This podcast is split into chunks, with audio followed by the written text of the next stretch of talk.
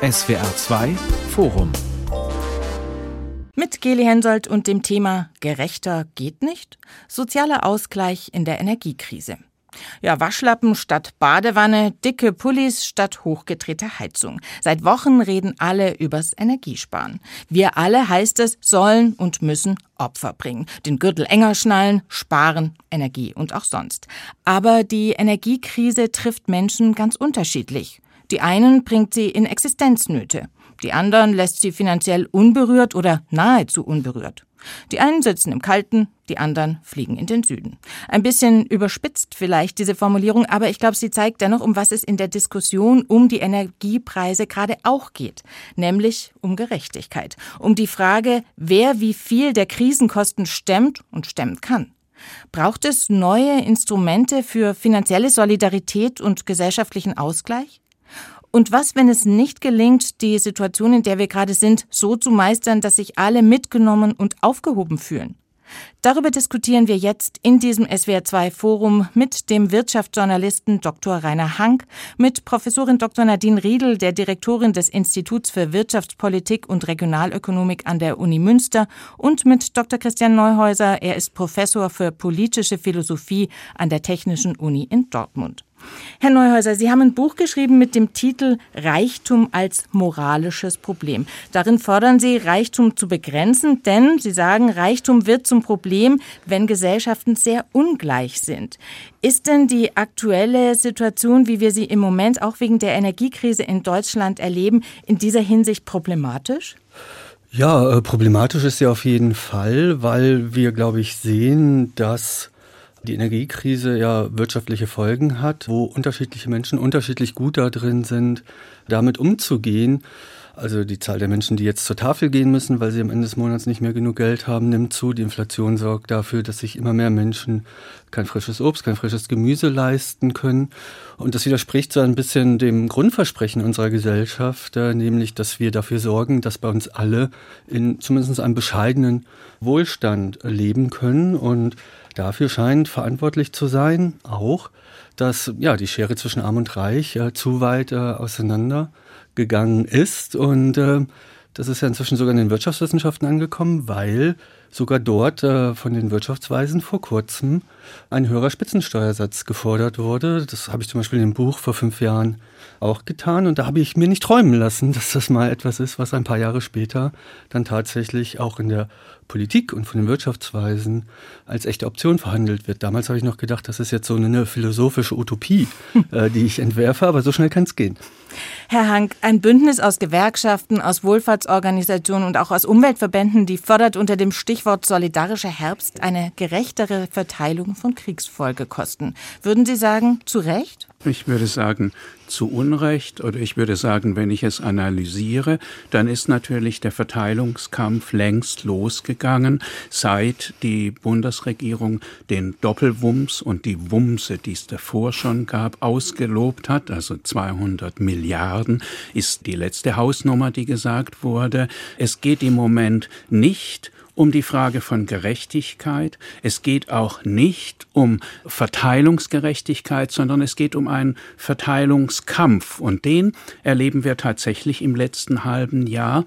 Mit Gerechtigkeitsformel kann ich an der Stelle ohnehin nicht so arg viel anfangen. Und dass Reichtum ein moralisches Problem ist, glaube ich auch nicht. Jedenfalls solange er nicht illegal das Geld erworben ist. Ich habe mir noch mal angeschaut, was an Entlastungspaketen in den letzten Monaten beschlossen wurde. Und ich finde, da kann man doch eindeutig sehen, dass die Ärmeren der Bevölkerung deutlich mehr bekommen, als es die Reicheren bekommen. Die Reicheren müssen häufig das jetzt auch bei dem Gaspreisbremse, müssen das versteuern, müssen das als geldwerten Vorteil versteuern. Die Ärmeren bekommen mehr Wohngeld, das wird auf zwei Millionen ausgeweitet. Sie bekommen Heizungsgeld. Es gibt eine Inflationsausgleichsprämie, die Worte muss man alle neu lernen. Ich gebe gebe zu, und da werden wir sicher noch darüber reden, dass das alles nicht sehr zielgenau ist, man den Überblick verliert und selbst die, die privilegiert und davon äh, profitieren, profitieren, das war das Wort schön, Dankeschön.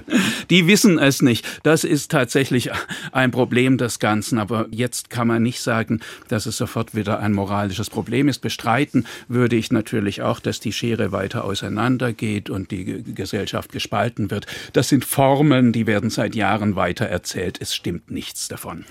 Frau Redl, Herr Hank sagt, wir müssen gar nicht über Gerechtigkeit reden in diesem Zusammenhang. Es geht um Verteilungskämpfe. Was sagen Sie? Brauchen wir eine Diskussion auch in der Energiekrise über Gerechtigkeit oder ist die überflüssig? Also ich würde erstmal sagen, dass die einfach da ist. Also mhm. die in der Öffentlichkeit äh, spielt das Thema einfach eine große Rolle. Ich meine, am Ende sind das normative Fragen. Was Sie ähm, als gerecht erachten, muss ich noch lange nicht als gerecht erachten. Das ist schwer, das wissenschaftlich zumindest aus Sicht der Wirtschaftswissenschaften zu greifen. Aber man kann natürlich beschreiben, was jetzt einfach passiert ist, also wie sich Verteilungen verändert haben. Und ich denke, eine Sache, die man feststellen kann, ist, dass natürlich die aktuellen Schocks, die aktuelle Krise, die trifft betrifft sehr stark Menschen am unteren Ende der Einkommensverteilung. Zum einen, weil sie überproportional viel ihres Einkommens für Energie ausgeben und sie sind natürlich auch deswegen stark belastet, weil sie nicht so viel Spielraum haben. Sie haben nicht so viele Ersparnisse und Vermögen, um jetzt diese Preisschocks auszugleichen. Also viele Haushalte am unteren Ende der Einkommensverteilung leben ja einfach von der Hand in den Mund und wenn da jetzt höhere Energiepreise obendrauf kommen, dann kann das eben existenzbedrohend werden und ich ich glaube, es ist unstrittig, dass diesen Haushalten geholfen werden muss. Was, denke ich, sehr viel strittiger ist, ist eben zu sagen, ja, natürlich, wir alle leiden jetzt unter den höheren Energiepreisen. Also im Endeffekt kriegen wir quasi einen volkswirtschaftlichen Schock, der uns alle ärmer macht. Und was die Öffentlichkeit jetzt teilweise fordert, ist, dass irgendwie alle dafür kompensiert werden. Das geht natürlich nicht. Also das Geld fällt ja nicht vom Himmel. Der Staat kann auch, also wenn er hier Erleichterungen gibt, kann er das Geld irgendwo anders nicht verwenden. Wir sind aktuell in der Situation, Situation, wo wir sehr, sehr große Herausforderungen haben, wo wir auch den Staat brauchen. Also denken Sie an Klima, denken Sie an Digitalisierung und den Nachholbedarf bei öffentlichen Investitionen. Sie wollen sicher nicht, dass der Staat da quasi Kompromisse macht und herunterfährt in seinem Aufgabenbereich. Und ansonsten ist es eben so, wenn heute einfach quasi Erleichterungen gegeben werden und sie die Ausgaben nicht runterfahren wollen, dann müssen sie das morgen irgendwie über höhere Steuern mhm. zurückholen. Und das ist natürlich konzeptionell einfach schwierig. Und viele Probleme der aktuellen Maßnahmen, aber da können wir ja gleich noch im Detail sprechen, werden relativ stark mit der Gießkanne gegeben. Und das kann man sehr, sehr stark kritisieren. Aber es gibt eben Restriktionen bei den Instrumenten der Krisenpolitik auf Seite des Staates und die dann teilweise dazu führen, dass so mit der Gießkanne gegeben wird. Also vielleicht können wir das einfach gleich nochmal vertiefen und dann kann ich das auch nochmal genauer erläutern. Aber geht es ähm, denn in dieser ganzen Frage um Verteilung? Sie haben ja gerade auch gesagt, es geht eben darum, dass das Geld, das der Staat zur Verfügung stellt, bei denen ankommt, die es tatsächlich brauchen. Geht es da auch um Gerechtigkeit, also um so einen normativen Begriff eben? Naja, so ein Stück weit geht es natürlich schon um Gerechtigkeit, dass jetzt die Gesellschaft natürlich nicht wegschaut, wenn am unteren Ende der Einkommensverteilung Menschen wirklich leiden und stark eingeschränkt werden. Natürlich empfinden viele Menschen das dann als gerecht, hier Hilfestellungen zu leisten. Ich denke, was sehr, sehr viel stärker debattierbar ist, ist, ob sie das entlang der gesamten Einkommensverteilung machen wollen und hier Hilfen geben. Und das kann man eben sehr stark in Frage stellen. Und meine Lesart ist, dass äh, Teile der aktuellen Krisenpolitik, wo das gemacht wird, eben die Preisbremse, Bremsen, da wird es aus pragmatischen Gründen gemacht, weil man das nicht gut anders regeln kann. Vielleicht schauen wir uns einfach mal so die Fakten ein bisschen an. Also es geht um Geld sparen, darum, dass wir alle angeblich oder wahrscheinlich den Gürtel etwas enger schnallen sollen. Es geht aber natürlich auch ums Energiesparen. Und wenn wir uns da mal die nackten Zahlen angucken, dann ist es schon so, dass Menschen mit viel Geld, mit einem hohen Einkommen, reiche Menschen mehr Energie verbrauchen als Haushalte mit geringem Einkommen. Also Berechnungen, die neulich neulich die Süddeutsche Zeitung veröffentlicht hat, die zeigen, wenn das reichste Zehntel in Deutschland sich so verhalten würde wie durchschnittlich wohlhabende Menschen, dann ließen sich fast 30 Prozent des Energiebedarfs der Haushalte einsparen. Also müssen wir da auch unter dem Stichwort Gerechtigkeit vor allem die Besserverdienenden stärker in die Pflicht nehmen oder ist es der falsche Weg, Herr Hack? Noch einmal, es geht nicht um in die Pflicht nehmen, sondern es geht um Entlastung. Und mhm. noch einmal, es steht hier ein großer Kübel mit 200 Milliarden Euro, die sind da und die Frage ist jetzt, wer wie entlastet wird. Und in der Tat würde ich auch sagen, erst einmal müssen die entlastet werden, die das wenigste Geld verdienen und das meiste Geld relativ für Energie und Strom und Gas und Heizung ausgeben. Es wird auch tatsächlich am unteren Ende mehr entlastet als am oberen. Dort muss es versteuert werden. Ich wäre auch der Meinung, am oberen Ende muss gar nicht entlastet werden, denn die hohen Energiepreise, die wir jetzt im Moment haben, die sind ja auch Signale dafür, dass wir in der Art, wie wir Energie verbrauchen, nicht mehr so weitermachen können. Also je weniger wir nicht entlasten, umso mehr machen sich die Menschen und die Unternehmen auch Gedanken darüber, wie sie das Gas substituieren können durch andere Energien. Nur, dass es jetzt eine Gerechtigkeitsfrage ist, das finde ich überhöht ideologisch die Debatte mit Absichten, die äh, völlig erkennbar sind. Und man sollte es auf diese Ebene nicht legen. Frau Riedel hat recht, wenn die Gesellschaft das macht, kann man es ihr nicht verbieten. Aber wenn man analytisch darüber redet, dann sollte man hier ein bisschen die Luft rauslassen. Das war ein erster Versuch von mir dazu. Ich würde gerne eine Lanze für die Gerechtigkeit äh, brechen weil ich glaube, es ist grundfalsch zu denken, man könne mit diesem Problem umgehen, ohne über Gerechtigkeit zu reden. Ich glaube auch, dass es grundfalsch ist zu denken, Gerechtigkeit sei eine Frage der Gefühle. Im Gegenteil, Gerechtigkeit ist gerade eine Frage der öffentlichen Vernunft. Unsere Gesellschaften beruhen in ihrer Legitimität darauf, dass sie gerecht sind. Nur wenn die Menschen langfristig daran glauben, dass die Gesellschaften legitim sind, sind sie auch stabil und das wiederum hängt daran, dass sie denken, die Gesellschaften sind gerecht. Und das ist eine wahnsinnig wichtige, wahnsinnig zentrale Frage.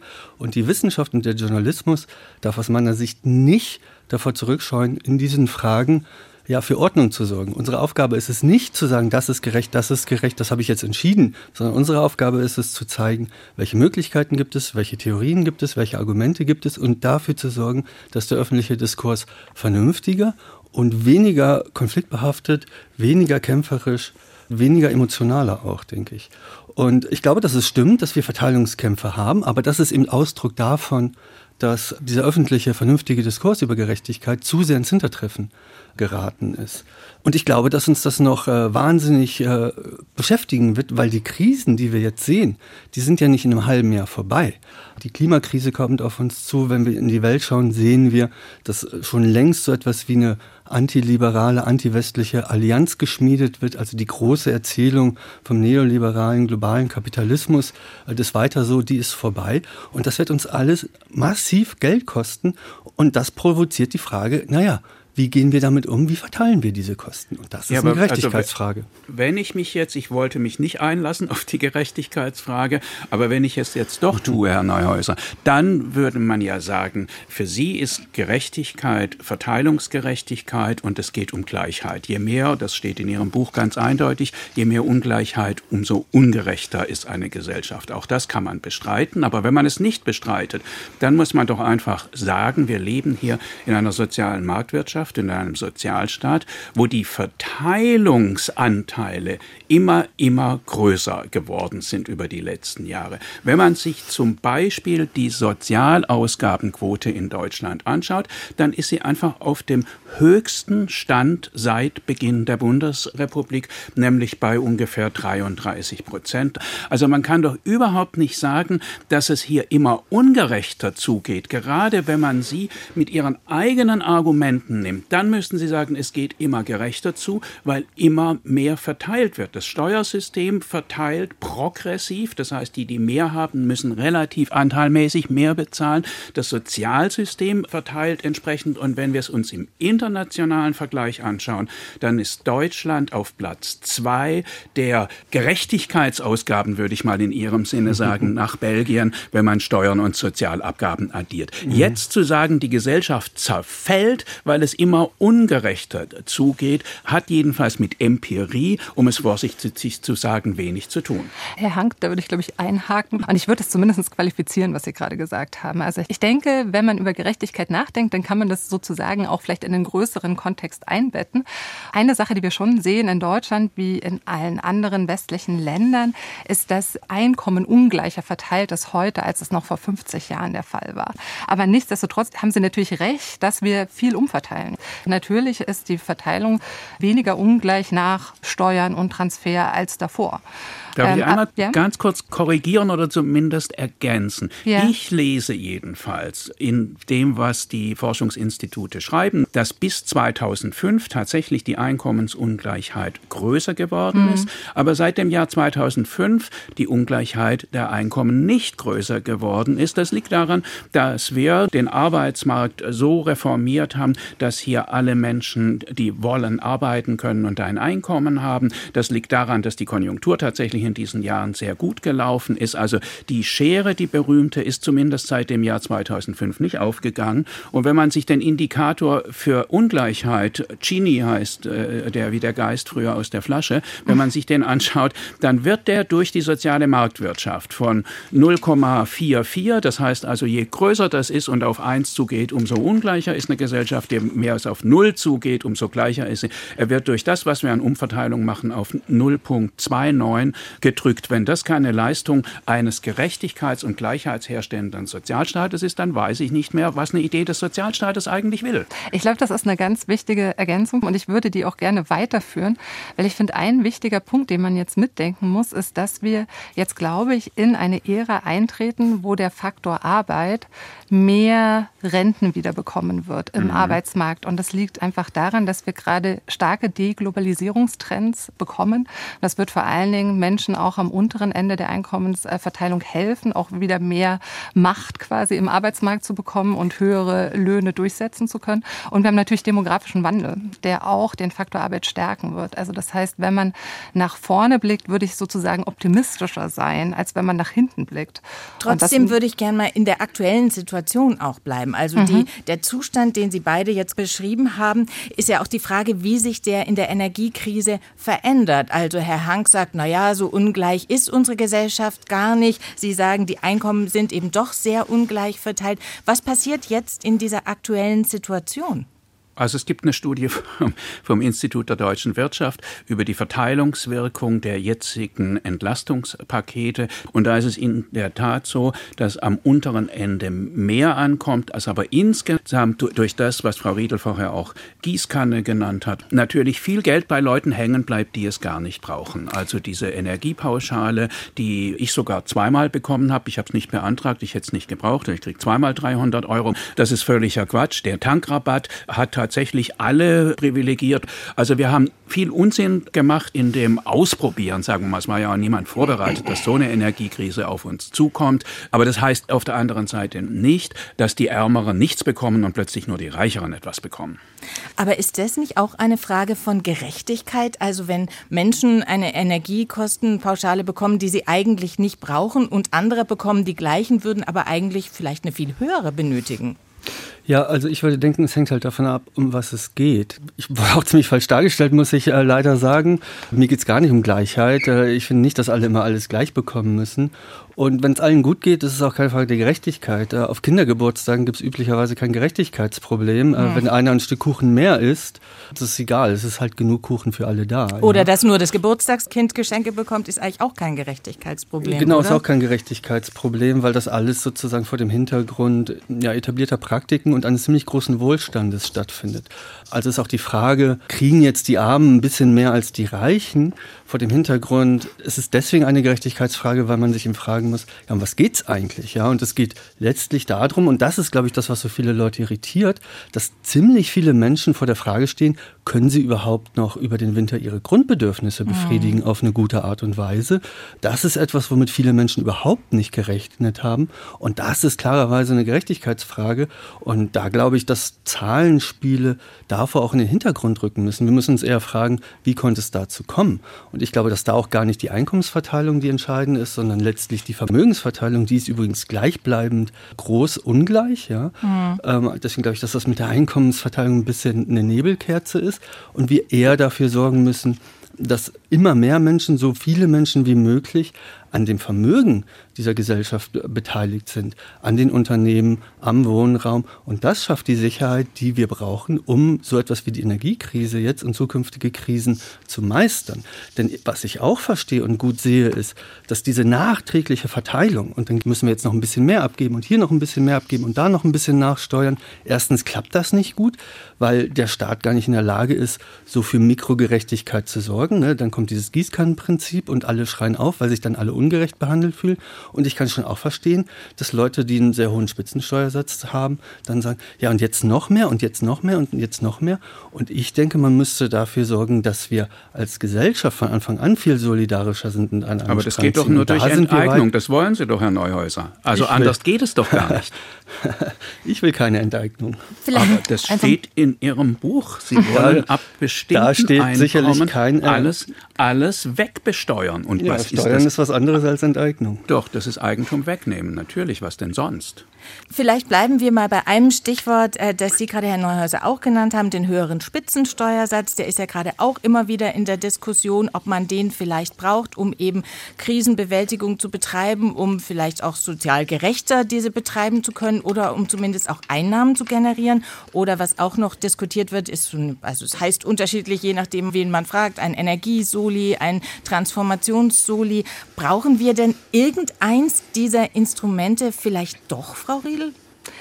Also genau, ich würde jetzt, glaube ich, gerne mal zwei Dinge sagen. Zum einen äh, betonen, was Herr Hank gerade auch vorhin schon formuliert hat. Also per se geht es natürlich auch darum, dass wir Energie sparen. Das heißt, wir wollen die Preissignale wirken lassen. Und Punkt eins, wir würden gerne Leute am unteren Ende der Einkommensverteilung entlasten. Das heißt, wenn wir ein vollständig freies Instrumentenset hätten, würde der Staat einfach konditional auf das Einkommen Transfers an Menschen geben, die eben bedürftig sind.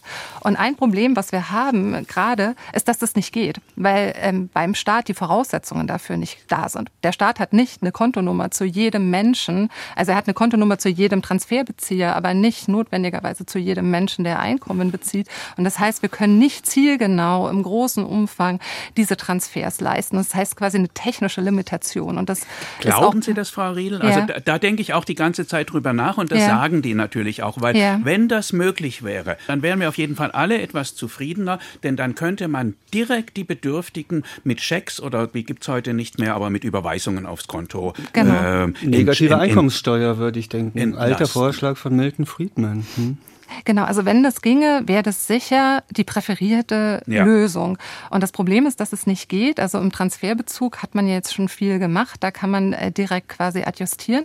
Aber es Auf ist Steuernummer und Kontonummer. Aber genau. ich habe heute Morgen meine Steuerberaterin gefragt, da sagt die, das gibt es überall bei den Finanzämtern. Also, also mein Verständnis ist, dass das oft nicht so ist, wenn hm. Menschen zum Beispiel keine Steuererklärung abgeben, hm. sondern ja, alles gut, über den Arbeitgeber abgeführt ja. wird. Und wenn sie darauf natürlich eine gesetzliche Grundlage machen wollen, dann muss das funktionieren. Und ich glaube, glaube, das funktioniert eben so nicht. Aber und deswegen, vielleicht können wir da mal ein bisschen so fabulieren. Also wenn das gehen würde, wenn die Voraussetzungen ja. dafür da wären, was wäre dann Ihr Vorschlag? Naja, ich, im Endeffekt haben Sie erstmal ein Instrument an der Hand, um zielgenau verschiedenen Einkommensgruppen Unterstützungsleistungen zu geben. Mhm. Und das ist nicht nur in der aktuellen Krise hilfreich, sondern das ist ehrlich gesagt in jeder Krise mhm. hilfreich, weil in jeder Krise sind diese Gruppen besonders stark betroffen. Und das heißt, eine Forderung wäre schon, dass überhaupt erstmal die Voraussetzungen geschaffen werden, dass solche Politiken möglich mhm. sind. Und was wir eben jetzt sehen, also Energiegeld, das sind eben genau Maßnahmen, die daher kommen, dass der Staat das nicht so zielgenau machen kann. Dann kriegt es eben jeder und dann versucht versucht man es ein bisschen auszugleichen, indem man es eben versteuern lässt. Und dasselbe ist mit den Preisdeckeln. Und dann jetzt, um zu Ihrer Ursprungsfrage zurückzukommen, dann ist vielleicht gegebenenfalls wirklich die Ratio, dass man sagt, wir sind so beschränkt im Instrumentenset, Wir müssen das so, so, ein Stück weit mit der Gießkanne geben. Und jetzt ist es stringent, dass wir es uns irgendwie von den Reichen zurückholen. Also, dass wir einfach sagen, hoppla, ihr habt hier aus Versehen auch ein bisschen Unterstützung gekriegt, vielleicht mehr, als wir das gesellschaftlich wollen. Und jetzt müsst ihr bitte irgendwie über einen Energiesoli eben da auch einen Beitrag leisten. Das ist so ein Stück weit linke Tasche, rechte Tasche und eben. macht per se eben keinen Sinn und kann nur rationalisiert werden vor dem Hintergrund, dass wir eben restringiert sind im Instrumentenset. Naja, aber selbst wenn man es schaffen würde, und ich halte es ehrlich gesagt auch für möglich, das zu machen, dass man sowas wie eine negative Einkommenssteuer macht, auch krisenbedingt, dass man also sagt, wenn das Einkommen bis zu einem bestimmten Betrag ist die Einkommensteuer insofern negativ, als dann vom Staat etwas dazugezahlt wird, statt etwas abgezogen mhm. wird. Ne? Das löst aber ein anderes Problem nicht, denn wenn man sowas macht, muss das Geld dafür auch irgendwo herkommen. Ja? Und dann stellt sich wieder die Frage, ja, wo kommt das denn her?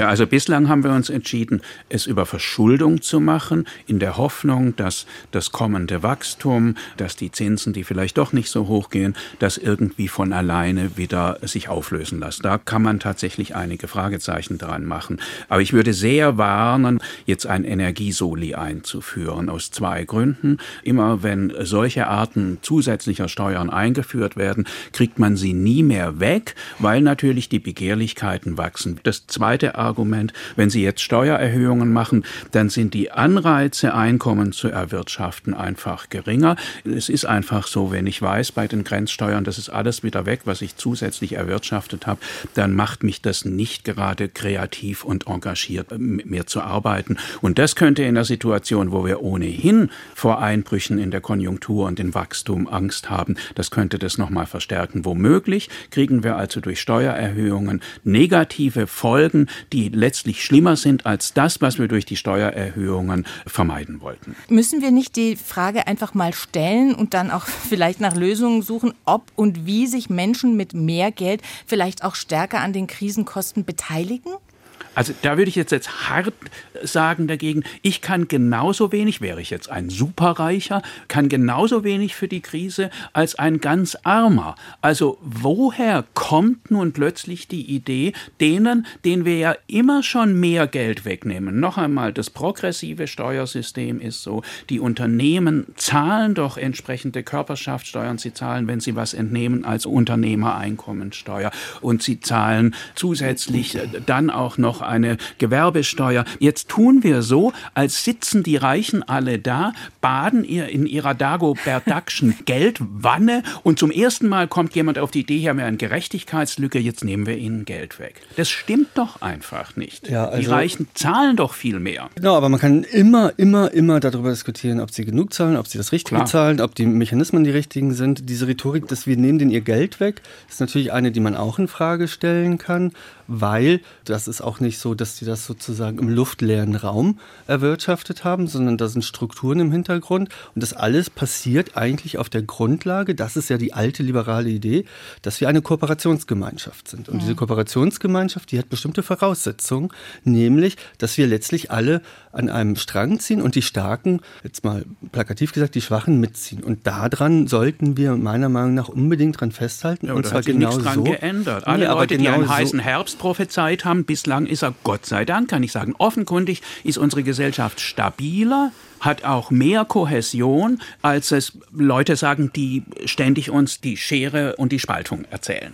Wir sind eine der letzten Gesellschaften auf der Welt, äh, bei denen das so noch ist. Und das müssen wir ja auch mal zur Kenntnis nehmen. Und wenn ich dann sozusagen in den Medien von der Politik höre, dass quasi sozusagen der Sozialneid zwischen Geringverdienern und jetzt noch Hartz-IV-Empfängerinnen aufgemacht wird, dann denke ich auch, ja, das ist Klassenkampf, allerdings von oben. Das ist doch alles in Bewegung. Wir können doch jetzt nicht einfach so tun, als stünden wir nicht vor gewaltigen Herausforderungen. Sie haben selber gesagt, dass wir bisher einfach darauf gesetzt haben, dass wir verschulden können und dann in Zukunft das Wirtschaftswachstum diese Verschuldung gewissermaßen mitnimmt.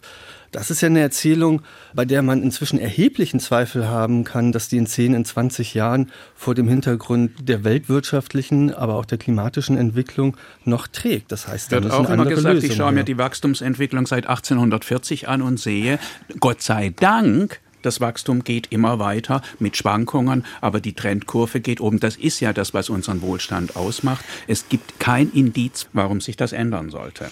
Ja, das ist eine rein konservative Argumentation. Das, weil es bisher immer so, da, weil es bisher immer so war, wird es in Zukunft auch so sein. Und da glaube ich einfach, dass ziemlich viel dafür spricht, dass das nicht so ist. Ja, also wir sehen einfach, dass Gesellschaften um uns herum von denen wir gedacht haben, sie sind ziemlich stabil, wie Großbritannien, wie USA, wie vielleicht auch Frankreich, anfangen wirklich große Zerfallserscheinungen zu zeitigen. Da sind echt Teil gesellschaftliche Konflikte nicht. aufgebrochen, die hochproblematisch sind und die wir, glaube ich, eigentlich bei uns nicht wollen. Sie sagen, es ist kein heißer Herbst in Deutschland. Wenn man auch weiterhin keinen heißen Herbst und keinen heißen, in Anführungszeichen, Winter haben möchte, dann geht es, glaube ich, trotzdem darum, Menschen, die momentan in einer sehr schwierigen Situation sind, irgendwie zu unterstützen. Und da schon auch nochmal an Sie die Frage, Herr Hank, woher soll das Geld kommen, wenn wir nicht ständig neue Schulden machen wollen? Es wird ja denen, die Hilfe brauchen, auch geholfen. Alle, die von Transfergeldern leben, also das heißt Hartz IV und in Zukunft soll es Bürgergeld heißen. Und das wird nochmal deutliche Erhöhungen geben. Das wird auch deutliche Verbesserungen geben. Alle die bekommen automatisch höhere Mieten und mhm. aber zugleich auch höhere Heizkosten ersetzt. Also sie werden eben nicht allein gelassen. Und tatsächlich, wir haben es in den letzten Krisen tatsächlich immer wieder gesehen, dass mit Wirtschaftswachstum, an das ich weiter glaube, ist keine Glaubensfrage, sondern das ist eine Frage, dass wir sehen, es wird doch gearbeitet in unseren Fabriken, die Unternehmer haben Ideen, die Ingenieure entwickeln neue Produkte. Also da ist ja kein Stillstand, sondern es wird weiter Wachstum geben, dass über eine lange Strecke sich tatsächlich die Verschuldung auf jeden Fall zurückfährt. Und dann ist es, finde ich schon, die, ich bin nicht für Verschuldung, aber wenn wir zwischen Skilla und Charybdis Verschuldung oder Steuererhöhungen sind, dann ist es die mildere Form, es über Neuverschuldung zu machen, als über Steuererhöhungen, die zugleich, jetzt vorher gesagt, Probleme haben. Also ich würde Herrn Hank sehr stark zustimmen, dass jede Art von Steuererhöhung immer natürlich kritisch ist. Also weil wir einfach auch in den Daten sehen, dass Menschen Verhaltensänderungen darauf zeigen, dass sie natürlich auch in Bezug auf Staatseinnahmen dann quasi Einnahmeausfälle bekommen, wenn ihnen sozusagen der Kuchen schrumpft. Und jetzt ist es so, wenn sie am oberen Ende der Einkommensverteilung sich da was holen möchten, weil sie einfach sagen, wir haben jetzt diese großen Ausgaben gehabt, wir haben relativ substanziell Schulden aufgebaut und wir haben eben relativ große staatliche Aufgaben, die vor uns liegen. Also Stichwort Klima, Stichwort Bundeswehr, Stichwort Digitalisierung. Also es ist nicht so leicht, auf der Ausgabenseite runterzufahren. Und dann ist natürlich schon so ein Stück weit die Frage, na, funktioniert das alles ohne Steuererhöhung? Und wenn ja, wo? Und das ist natürlich eine schwierige Frage. Zum Energiesoli nochmal, ich würde Herrn Hanke auch recht geben, dass wir sozusagen viel, naja, also in der Vergangenheit äh, nicht, nicht gut äh, Politik gemacht haben, gerade mit der Tatsache, dass der Soli aus der Wiedervereinigung eben nicht wieder abgeschafft wurde. Das hat Glaubwürdigkeit gekostet. Wir können jetzt nicht so leicht einen Krisensoli einführen und sagen, liebe Leute, das ist nur einmalig. Da ist das Kind schon so ein Stück weit in den Brunnen gefallen, weil einfach in der Vergangenheit also schlechte Politik gemacht wurde. Sonst hätte man hier vielleicht ein Instrument zumindest temporär ein bisschen gegen zu finanzieren. Und ob man jetzt, also wenn man sagt, man braucht mehr Steuereinnahmen, wo man sich das dann holen möchte, das ist dann natürlich schon irgendwo auch eine Gerechtigkeitsfrage. Mhm. Also ob man sagt, wir können die Umsatzsteuer erhöhen, das ist unter Effizienzgesichtspunkten ganz unkritisch. Ja, betrifft das aber natürlich alle. Aber betrifft alle. Ja, mhm. also oder Sie können natürlich darüber nachdenken, den Spitzensteuersatz zu erhöhen. Dann holen Sie sich das natürlich bei wohlhabenderen Menschen, die dann eben einen stärkeren Beitrag leisten. Und da kommt aber dann natürlich schon die Frage ins Spiel, was Herr Hank aufgebracht hat. Was macht es dann auf der Effizienzseite? Wir haben in Deutschland viele Personengesellschaften, die der persönlichen Einkommenssteuer unterliegen. Und natürlich würde man erwarten, dass die eben ihre Geschäftsmodelle anpassen. Also die Frage, ob das perverse Anreize schafft, weniger ökonomisch, wirtschaftlich zu sein, das ist hoch umstritten, weil man das natürlich empirisch nicht so gut untersuchen kann. Diese äh, Modelle kenne ich auch, die basieren zu weiten Teilen auf bestimmten Homo economicus Annahmen. Es gibt auch sehr unterschiedliche Meinungen. Es gibt Leute, die sagen, eigentlich geht es bis in die 60 Prozent Spitzensteuersatz ohne große Effizienzverluste. Da kann man also auch lange drüber reden. Und es gibt natürlich auch Steuerformen, die an anderer Stelle ansetzen, bei Erbschaften, bei Schenkungen, bei Vermögen, wo auch sehr unklar ist, was die Anreizauswirkungen sind. Die auch an das Problem rangehen, dass wir eine ziemlich große Vermögenskonzentration haben. Eigentlich etwas, was dem liberalen Denken am Dorn im Auge ist, klassisch zumindest. Da bin ich auch von überzeugt, dass wir da auf jeden Fall eine Konzentration sehen werden, was sozusagen die Verteilung von Vermögen in Zukunft angeht über Erbschaften. Bei Gerechtigkeit, glaube ich, geht es bei vielen Menschen auch um ein Gefühl. Ja, ich fühle mich ungerecht behandelt, weil mein Nachbar etwas bekommt, was ich nicht bekomme oder was mir vielleicht auch nicht zusteht. Wie wichtig ist es denn gerade in dieser aktuellen Situation eben auch mal ja, so eine Art Signal zu setzen. Also wir haben dieses Thema auf dem Schirm. Es geht uns eben doch in unserer Gesellschaft darum, ein Stück weit eine Gerechtigkeit zu schaffen. Oder ist es das falsche Kriterium? Also ich würde sagen, das ist das falsche Kriterium. Natürlich ist das Gefühl da, aber man soll das Gefühl doch nicht befriedigen dadurch, dass man nun das, was das Gefühl will, auch erfüllt. Ich glaube, soziologisch heißt das, äh, nur den Einge heißt das Keeping Up with the Jonases. Das heißt, ich sitze hier in meinem Garten und sehe, der Nachbar hat einen größeren Garten und dann sage ich, das ist doch ungerecht. Soll ich den jetzt kompensieren, einfach weil der Nachbar sich mehr leisten kann? Ich schaue darüber und denke, guck dir mal einer an, was hat er sich da wieder für super teuren Grill da reingestellt, kann ich mir nicht leisten. Nee, also das Gefühl der Ungerechtigkeit, dem nachzukommen, ist das Ungerechteste, was man sich vorstellen kann. Ich würde vielleicht ergänzen, also ich möchte erst nochmal betonen, dass der Staat gerade sehr viel tut. Das ist zumindest meine Wahrnehmung. Also, dass er sehr stark schon in der Corona-Krise und jetzt erneut in der Energiekrise versucht, Ausgleich zu schaffen. Eigentlich, ehrlich gesagt, sogar erstaunlich stark und ich würde fast sagen zu stark, weil eben so mhm. breit mit der Gießkanne vorgegangen mhm. wird. Also, das, es ist eigentlich genau, und das, das Gefühl, ist ja eine Frage von Gerechtigkeit. Nee, ist genau. diese Gießkanne gerecht oder kommt es eben bei vielen Menschen eben ganz anders an und führt dann eben schon auch zu einer merkwürdigen Stimmung bei manchen Menschen. Und ich, ich weiß, Herr Hank, Sie sagen, man, man darf diesen Gefühlen, dieser Stimmung nicht nachgeben. Aber ich glaube, ernst nehmen muss man diese Lage eben schon. Ich habe ganz andere Voraussetzungen. Ich glaube auch, dass der Staat an bestimmten Stellen zu viel tut, äh, was Falsches tut. Ich glaube auch, dass wir ein Problem bekommen, wenn wir einen übermächtigen Staat haben. Man muss sozusagen ein Machtgleichgewicht zwischen Staat und Zivilgesellschaft und so weiter haben.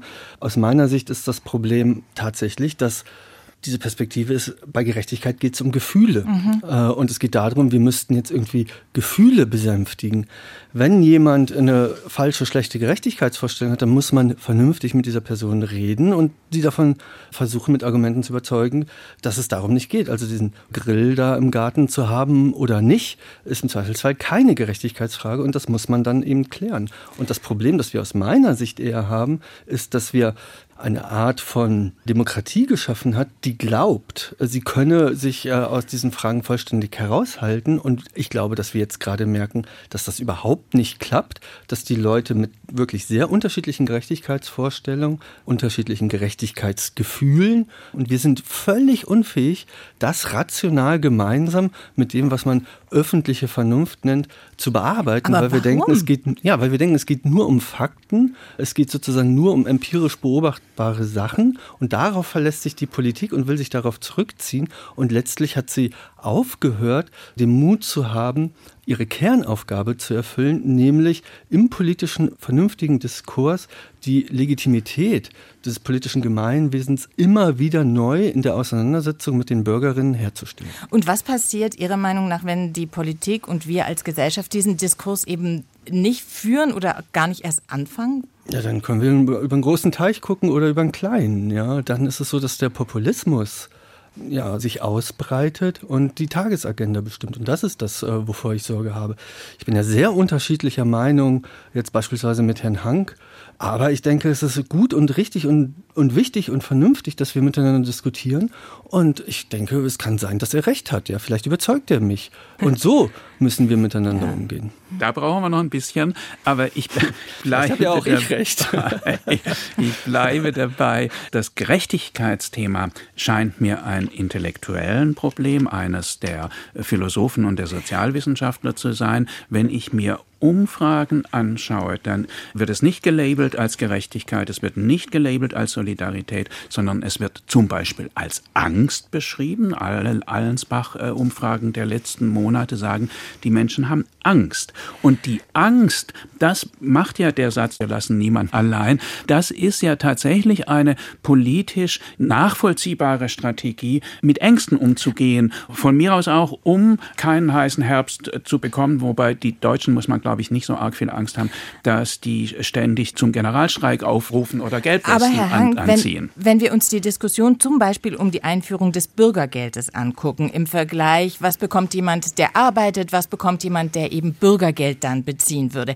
Da fällt ja dieser Begriff von Gerechtigkeit ganz oft. Also da wird diese Diskussion schon in diesem Rahmen auch geführt. Das ist doch ungerecht. Das hat aber mit der Energiekrise jetzt erstmal gar nichts zu tun. Das hat was mit der SPD zu tun, dass sie immer noch ein Trauma der Agenda hat und der Abspaltung der Linken. Das soll nun endlich sprachlich, also Bürgergeld hört sich toller an als Hartz IV, geändert werden und es soll sich durch höhere Transferleistungen verändern. Da ist die Gerechtigkeit, dass dann der Anreiz, Arbeit aufzunehmen, tatsächlich zurückgeht. Wenn ich 20 Euro in der Stunde verdienen muss, das ist jetzt nicht meine polemische Zahl, sondern das ist nachgerechnet, muss 20 Euro in der Stunde verdienen, um auf denselben Betrag an Transfer, genannt Bürgergeld, zu kommen, durch Wohngeld, durch Heizkosten und durch das Also, äh, Schonvermögen. Genau, Äh, wir- das wir ist nur wirklich eine halt, stopp, Ungerechtigkeit. Wir wollen, Das wir wollen nicht über das Bürgergeld diskutieren. Was haben Sie war nicht, angefangen? Ja, das habe ich angefangen, aber unter einem anderen Vorzeichen. Und zwar wollte ich noch mal die Frage aufmachen, ob eben diese Diskussion um Gerechtigkeit, die Herr Neuhäuser einfordert, ob wir die nicht an andere, also nicht in der Energiekrise, da sagen Sie, Herr Hank, da geht es vor allem um Angst, aber ob wir doch an anderer Stelle eben diese Gerechtigkeitsdiskussion eben schon haben. Also dass es schon ein Diskurs ist, der in unserer Gesellschaft wabert und den man vielleicht deshalb an unterschiedlichen Stellen auch führen muss. Ja, ich will nochmal wiederholen, auch in der Energiekrise geht es um Gerechtigkeit. Die Angst, die kommt nämlich dann, wenn die Menschen kein Vertrauen in die Gerechtigkeit mehr haben. Und deswegen verstehe ich jetzt auch, dass so viel getan wird und mit der Gießkanne und so, weil das Maßnahmen sind, die das Vertrauen in die Gerechtigkeit wiederherstellen sollen. Und das ist ja das, wo ich hin will, dass wir einen Diskurs darüber führen, wie wir uns an Gerechtigkeit orientieren, um nicht Politik der Angst machen zu müssen. Denn Politik der Angst wird dann ganz schnell zur Politik des Wutes und äh, Politik des Hasses. Und äh, ich glaube, dass wir eine Möglichkeit haben, jetzt durch vernünftige Gerechtigkeitsdiskurse in eine andere Richtung zu steuern. Und wenn dabei herauskommt, dass die Mehrheit der Bevölkerung sagt, nee, das ist okay, wir wollen an bestimmten Stellen ein paar Transferleistungen, wir wollen die über Verschuldung finanzieren und wir wollen keine höheren Spitzensteuersätze, dann ist das das, was die Mehrheit der Bevölkerung will und dann ist das auch in Ordnung. Aber ich möchte gerne, dass es darüber einen öffentlichen Diskurs gab, der möglichst inklusiv ist. Ja, aber das passiert doch. Ich äh, lese äh, täglich ein paar Zeitungen, sehe unterschiedliche Kommentare, Analysen, Leitartikel.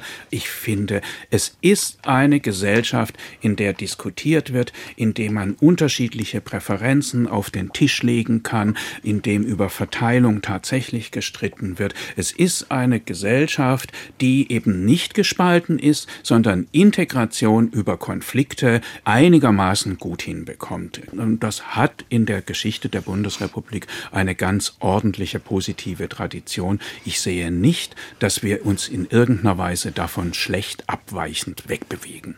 Herr Neuhäuser, auch so optimistisch oder sagen Sie bei Herrn Hank, Prinzip Hoffnung teile ich nicht? Prinzip Hoffnung finde ich immer gut. Äh, Ich glaube auch, dass die Diagnose im Moment auf der Kippe ist. Ich glaube, dass es nicht dabei hilft zu sagen, wir sollten jetzt gar nicht über Gerechtigkeit reden und so, wie es eben am Anfang gesagt war, haben wir jetzt trotzdem die ganze Zeit gemacht. Das war ja das Motiv bei mir, dass ich glaube, dass wir das äh, weitermachen sollen, dass wir das brauchen. Und ja, ich glaube schon, dass wir ja mit einem optimistischen und einem kritischen Auge in die Zukunft blicken sollten und eben aufpassen sollten, dass es nicht in die falsche Richtung abdriftet. Ne? Also wir haben Populismuserscheinungen, ehrlich gesagt. Und ich finde, zwischen sozusagen dem Bürgergeld und denjenigen, die arbeiten gehen, jetzt so eine Spaltung aufzumachen, das ist zum Beispiel aus meiner Sicht etwas, was genau in die falsche Richtung äh, geht. Und da zu sagen, da stellt sich doch jetzt die Gerechtigkeitsfrage, aber nicht, wenn es darum geht, dass wir sehr reiche Menschen mit einem enormen CO2-Fußabdruck und so weiter und so fort äh, besteuern. Da muss ich sagen, das finde ich schon seltsam. Also das finde ich seltsame Schieflage. Frau Riedel, Ihr Blick noch mal ganz kurz zum Schluss in die Zukunft. Optimistisch oder eher nicht? Ja, gemischt. Also ich wollte jetzt einen Punkt noch einbringen, nämlich, dass sie natürlich einen öffentlichen Diskurs haben können, aber am Ende brauchen sie eben politische Mehrheiten und die verschieben sich ja im Land.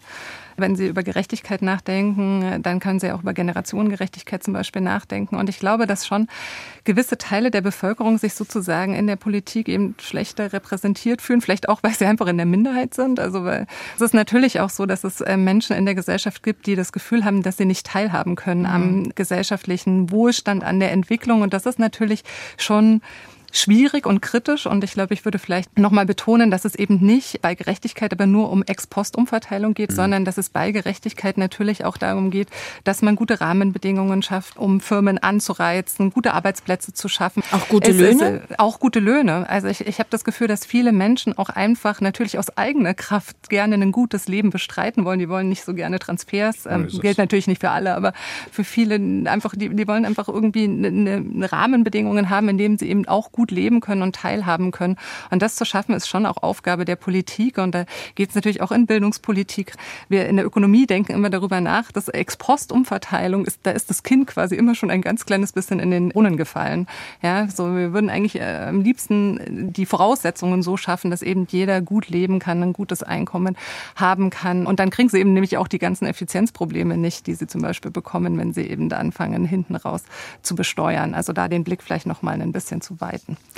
Das war das SWR2 Forum. Die Wirtschaftsprofessorin Dr. Nadine Riedel, der Wirtschaftsjournalist Dr. Rainer Hank und der Wirtschaftsphilosoph Dr. Christian Neuhäuser diskutierten über die Frage, gerechter geht nicht, sozialer Ausgleich in der Energiekrise. Mein Name ist Geli Hensoldt und ich sage Danke fürs Zuhören.